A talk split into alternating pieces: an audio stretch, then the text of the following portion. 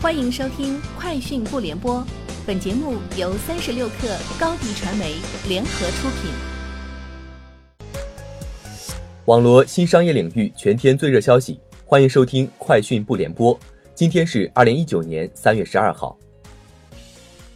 波音公司发布关于七三七 MAX 软件增强的声明，声明表示，在失航 GT 六幺零航班失事事故后。波音公司一直在为737 MAX 开发一款飞行控制软件加强版，旨在使本身安全的飞机更加安全，并将在未来几周内部署到737 MAX 机队上。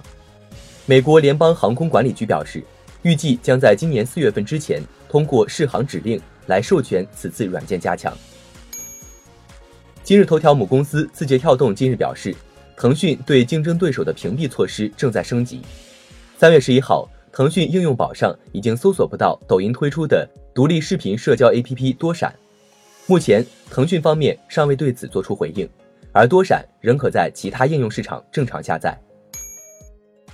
红海集团董事长郭台铭周二在台北的记者会，针对微软指控侵权的诉讼案表示，红海不太可能因为微软的诉讼案而蒙受损失。富士康代理主席兼行政总裁池玉阳称。红海精密没有生产安卓手机，在红海集团内，安卓手机全是由富士康生产。我们的品牌客户负责支付所有与知识产权相关的费用。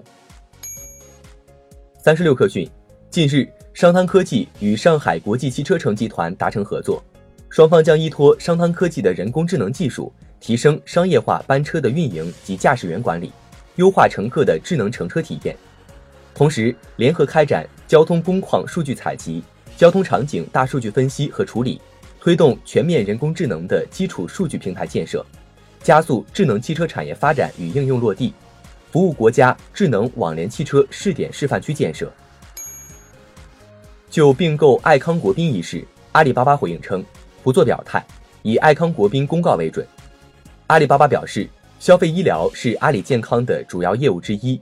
体检是消费医疗的主要领域，爱康是行业领先的体检服务商，和阿里健康一直有良好的业务合作。未来双方将在体检会员的运营、线上线下全渠道服务探索、疾病人工智能诊断和预测等领域开展深入合作。今日头条开始在开屏广告推广头条全网搜索，从广告词搜罗全网好结果来看，头条搜索强调的是其全网搜索的能力。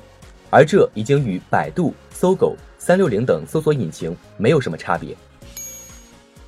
特斯拉 CEO 马斯克对一位纽约法官表示，他上个月发布的两条关于特斯拉的推文并无不妥，驳斥了美国证券交易委员会向法院提出的判定他违反此前社交媒体发言限制的请求。马斯克周一在曼哈顿联邦法院提交了针对 SEC 指控的申辩，赶上了该法官规定的截止日期。SEC 称。他预测特斯拉电动汽车产量的推文具有误导性，并且未经审查，违反了之前的命令。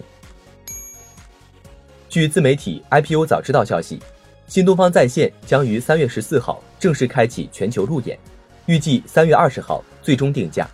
公司股票将于三月二十七号正式在港交所上市交易。目前，分析师预计估值区间为六十亿至七十亿元。基石投资者包括新东方集团、腾讯、高瓴等。本次发行设有绿鞋，预计为基础发行规模的百分之十五。以上就是今天节目的全部内容，明天见。欢迎加入三十六氪官方社群，添加微信 super 三十六氪 s u p e r 三六 k 二，获取独家商业资讯。听大咖讲风口，聊创业，和上万客友一起交流学习。高迪传媒，我们制造影响力。商务合作，请关注公众号高迪传媒。